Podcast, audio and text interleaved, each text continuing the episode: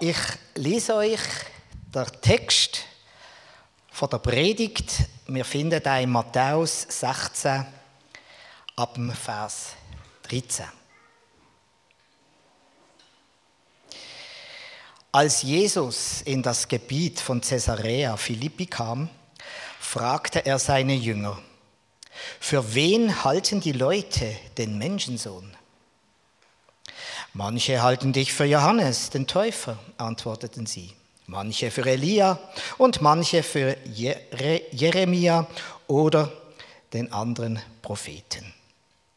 Und ihr? fragte er. Für wen haltet ihr mich? Simon Petrus antwortete, du bist der Messias, der Sohn des lebendigen Gottes. Darauf sagte Jesus zu ihm, Glücklich bist du zu preisen, Simon, Sohn des Jona, denn nicht menschliche Klugheit hat dir das offenbart, sondern mein Vater im Himmel. Deshalb sage ich dir jetzt, du bist Petrus, und auf diesen Felsen werde ich meine Gemeinde bauen, und das Totenreich mit seiner ganzen Macht wird nicht stärker sein als sie. Ich werde dir die Schlüssel des Himmelreichs geben. Was du auf der Erde bindest, das wird im Himmel gebunden sein. Und was du auf der Erde löst, das wird im Himmel gelöst sein.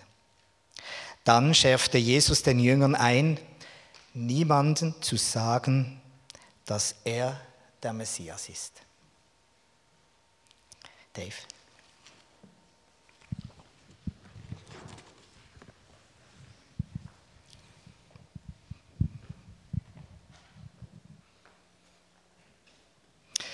Vater im Himmel, ich danke dir, dass du der Messias bist. Und von dir wollen wir lernen, mit dir wollen wir unseren Weg gehen. Und ich danke dir, dass du auch Dave einfach die Gedanken ins Herz gelegt hast, die er uns soll heute weitergeben aus dem köstlichen Wort, aus dem, was auch Nahrung für uns ist. Dave, sei gesegnet im Namen von unserem dreieinigen Gott, Vater, Sohn und Heiliger Geist. Amen.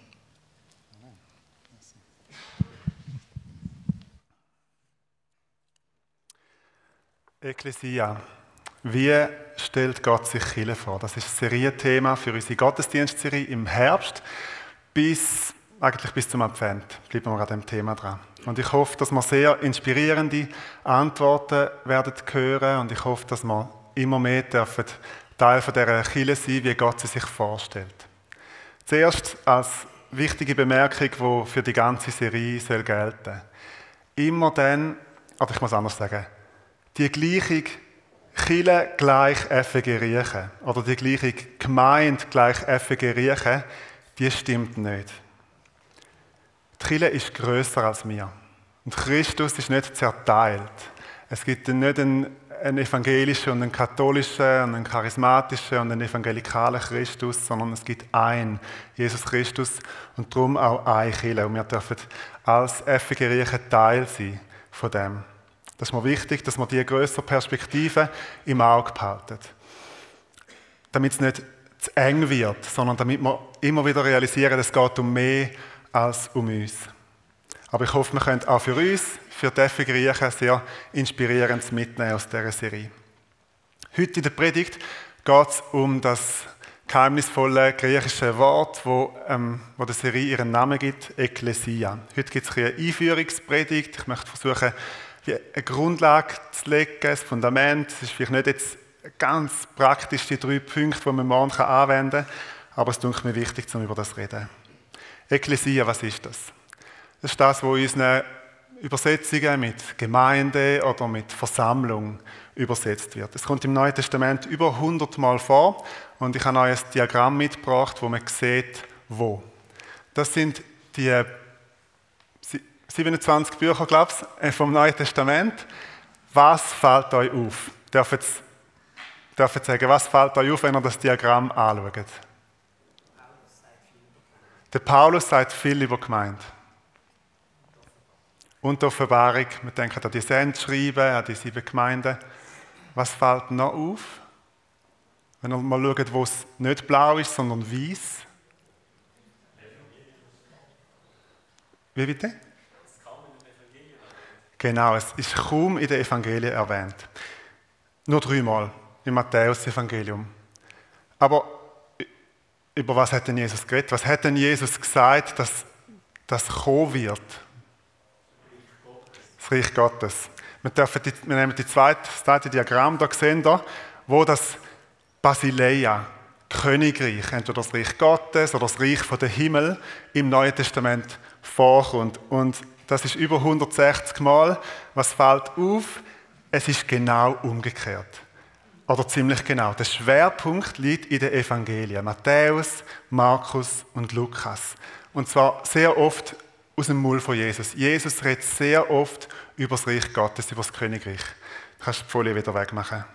Und es verwundert nicht, dass ein Theologe, der Alfred Loisy, vor etwa 100 Jahren den Satz prägt hat, Jesus kündete das Reich Gottes an und gekommen ist die Kirche.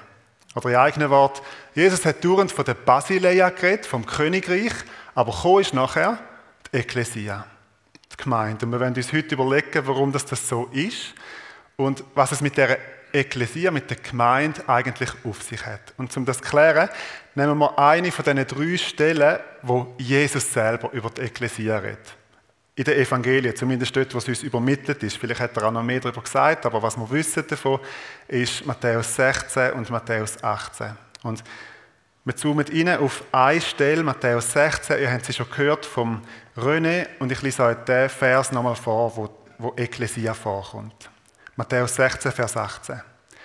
Deshalb sage ich dir jetzt, du bist Petrus, und auf diesen Felsen werde ich meine Gemeinde, Ekklesia, bauen und das Totenreich mit seiner ganzen Macht wird nicht stärker sein als sie. Der Vers ist so etwas wie die Gründungsurkunde von der Ekklesia, von der Gemeinde. Auf dem Fels werde ich meine Gemeinde bauen. Das Wort Ekklesia ist nicht von Jesus erfunden worden. Das hat man kennt im griechischen Umfeld. Und zwar ist die Ekklesia einfach die Versammlung von den Bürgern, von den Vollbürgern von einer Stadt. So, die haben sich getroffen, ich weiß nicht wie oft, aber die haben sich versammelt, ähm, vielleicht in diesen grossen Arenen und haben dort äh, debattiert und besprochen. Die sind auch entschlussfähig und das war rechtskräftig gewesen, was die beschlossen haben. Das ist so der griechische Hintergrund von dem Wort Ekklesia. Es gibt aber auch einen hebräischen Hintergrund, obwohl Ekklesia natürlich ein griechisches Wort ist, aber es gibt ja die griechische Übersetzung vom Alten Testament die heißt Septuaginta, vielleicht habt ihr auch schon mal von der gehört. Die hat zur Zeit von Jesus sehr verbreitet gewesen. Und dort wird das Wort Ekklesia auch verwendet. Und zwar ist dort einfach die Versammlung vom Bundesvolk. Also wenn das Bundesvolk von Gott, Israel, wenn die zusammenkommen, dann ist das Ekklesia genannt. Es ist also sowohl im griechischen als auch im hebräischen Kontext ist es eine Versammlung. Einmal die Versammlung von der, von der Bürger von einer Stadt, einmal ähm, die Versammlung vom Bundesvolk. So, und jetzt sagt Jesus, dass er auch so eine Ekklesia im Sinn hat. Du bist der Petrus und auf der Fels werde ich meine Gemeinschaft, meine, meine Versammlung, meine Ekklesia bauen. Eine Jesus-Gemeinschaft, eine Bundesgemeinschaft, eine Bundesversammlung, das versammelte Volk vom neuen Bund aus Juden und Heiden. Das ist das, was gemeint ist wo Jesus macht. Und bevor wir weitergehen, lasst uns da kurz innehalten.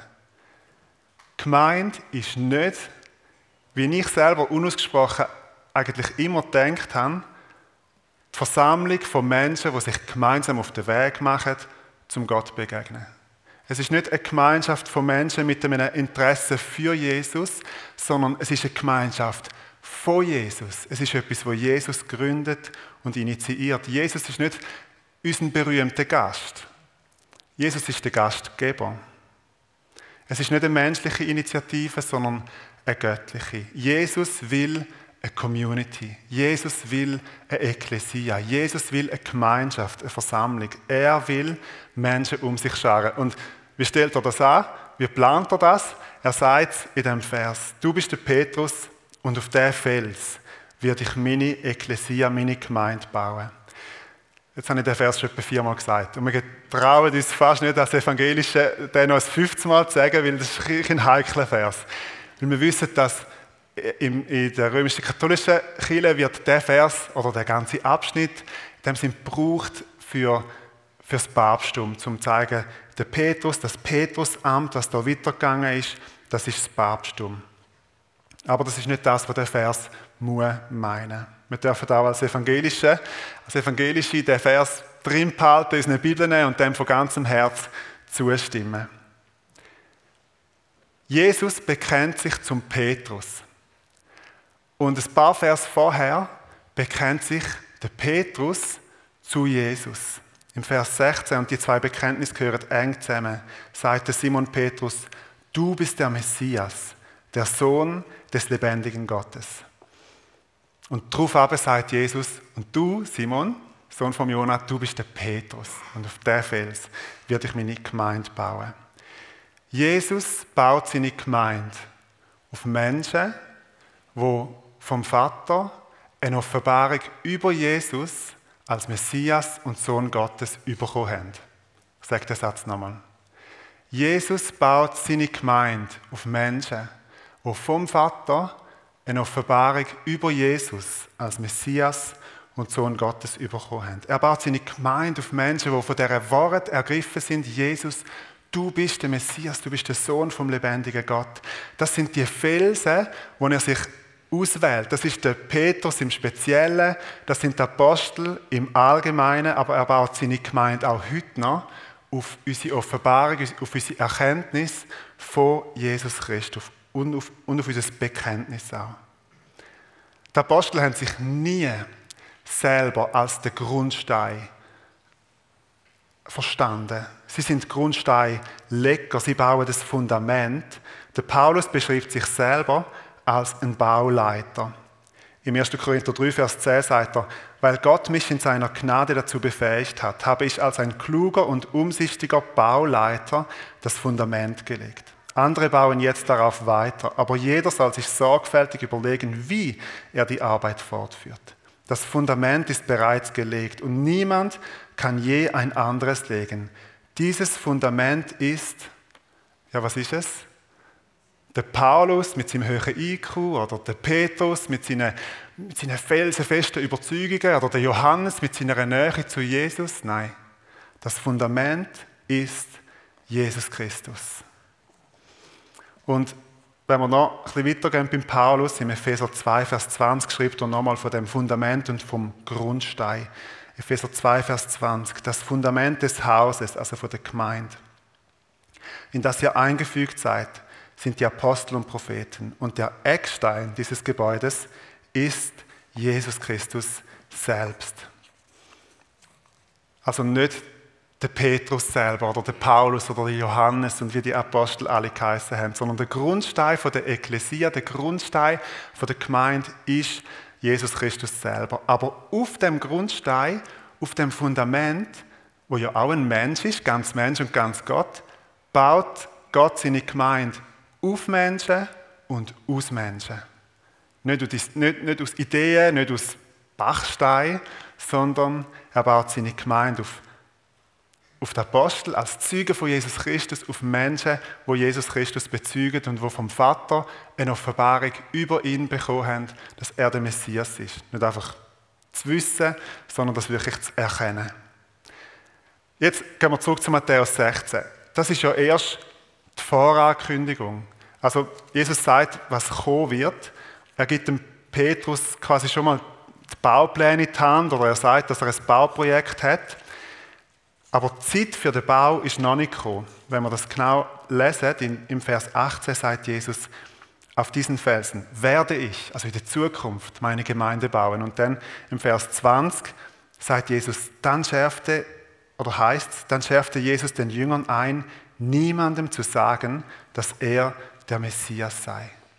Und darum ist von der Ekklesia, von der Gemeinde im, in den Evangelien auch noch nicht gedreht, weil die Gemeinde hat während der Evangelien noch nicht gebaut werden, weil die Tatsache, dass Jesus der Messias ist, noch nicht hat laut erzählt werden. Das ist noch geheim gewesen.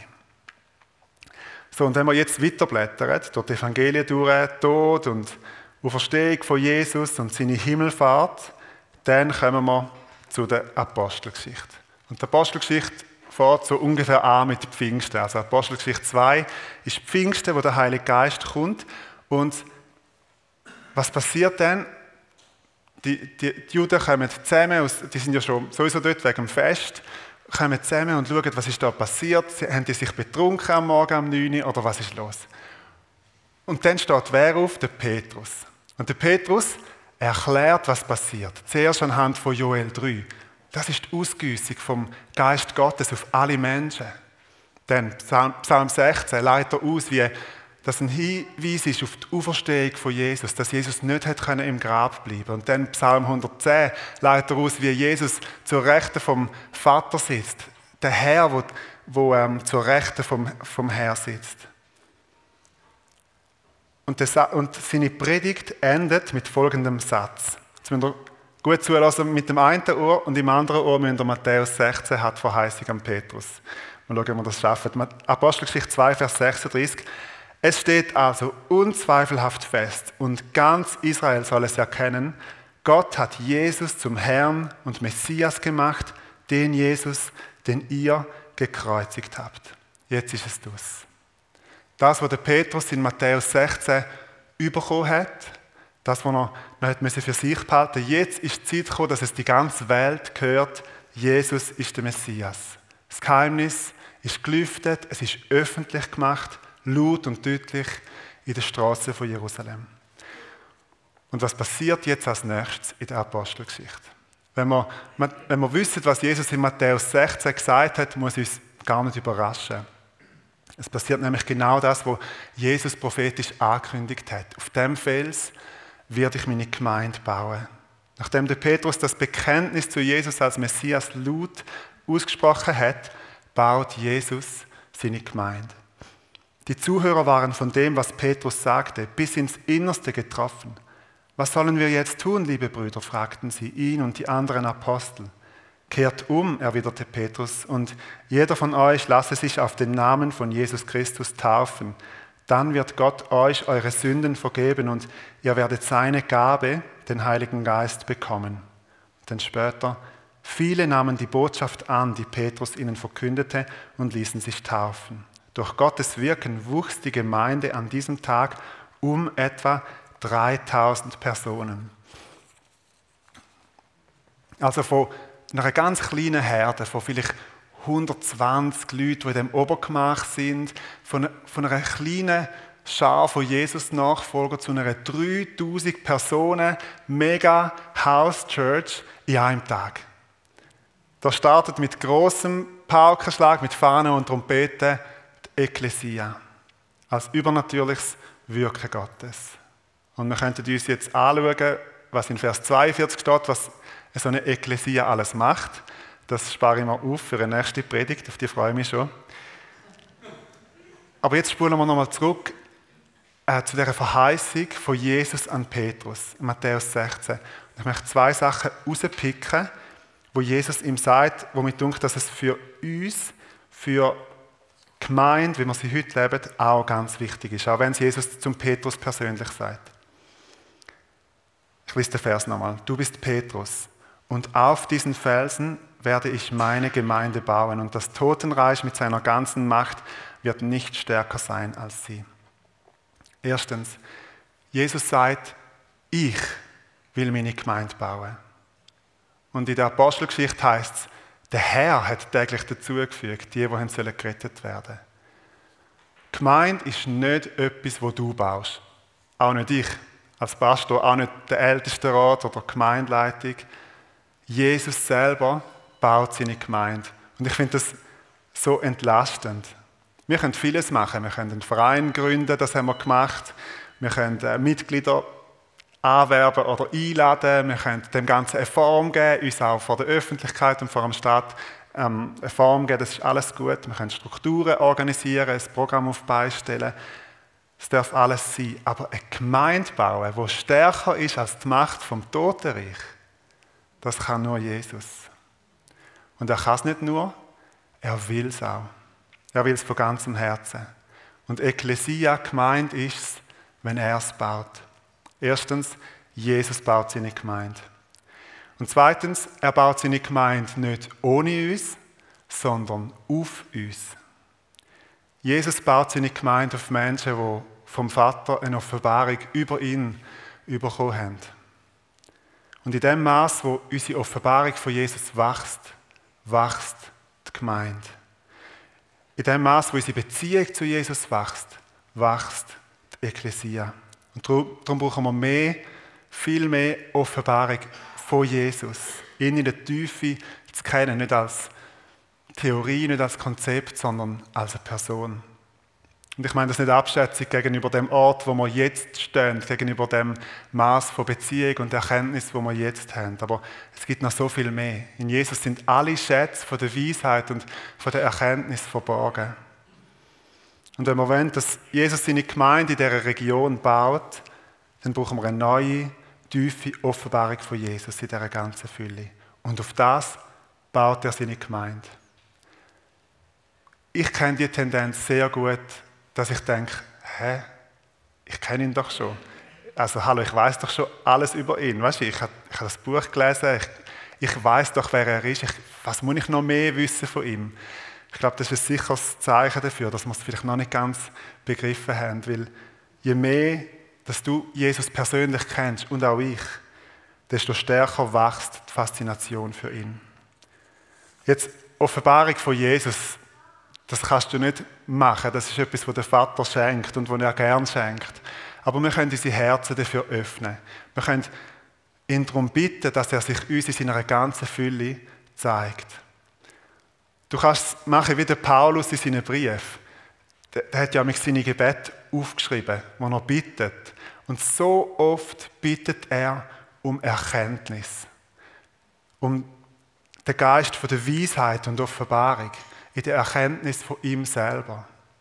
Oder dass du die Liebe Christi, wo alles Verständnis, alles Verstehen übersteigt, erkennst.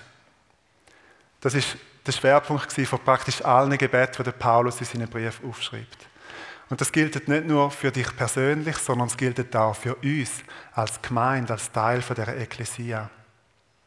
Das Fundament der Gemeinde ist Jesus. Der Grund, von unserem Zusammenkommen ist Jesus.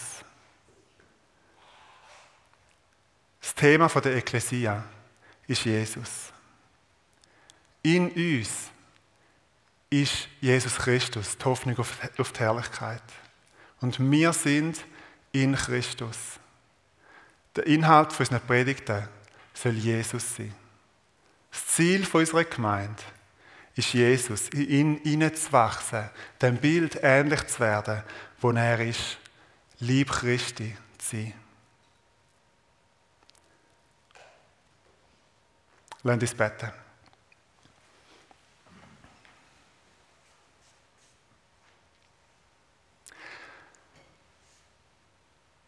Jesus, vielleicht stehst du jetzt gerade vor uns und stellst uns die Frage. Und du, was denkst du, wer ich bin? Und wir beten darum, Herr, um eine neue, tiefe Offenbarung von wer du bist.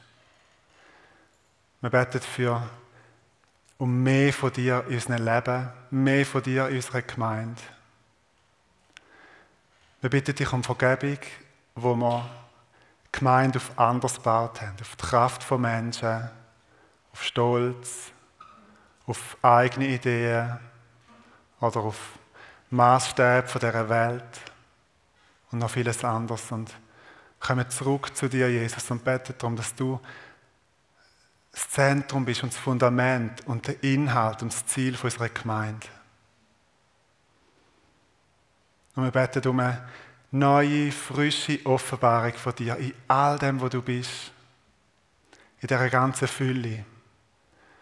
Bitte, Vater, zeig uns Jesus, offenbare uns Jesus. Heute Morgen in dem Gottesdienst, im Lobpreis, im Abendmahl und darüber hinaus, in unserer persönlichen Zeit mit dir, in unseren Kleingruppen, in unserem Bibelstudium, im Alltag. Zeig uns Jesus, offenbare uns Jesus. Mach du unsere Zeltpflöcke weit, unsere Erwartungen groß. Dass wir dich, Jesus, erkennen und kennenlernen und ganz in einer tiefen Beziehung dürfen sie mit dir und bau du auf dem Fundament deine Gemeinde. Amen.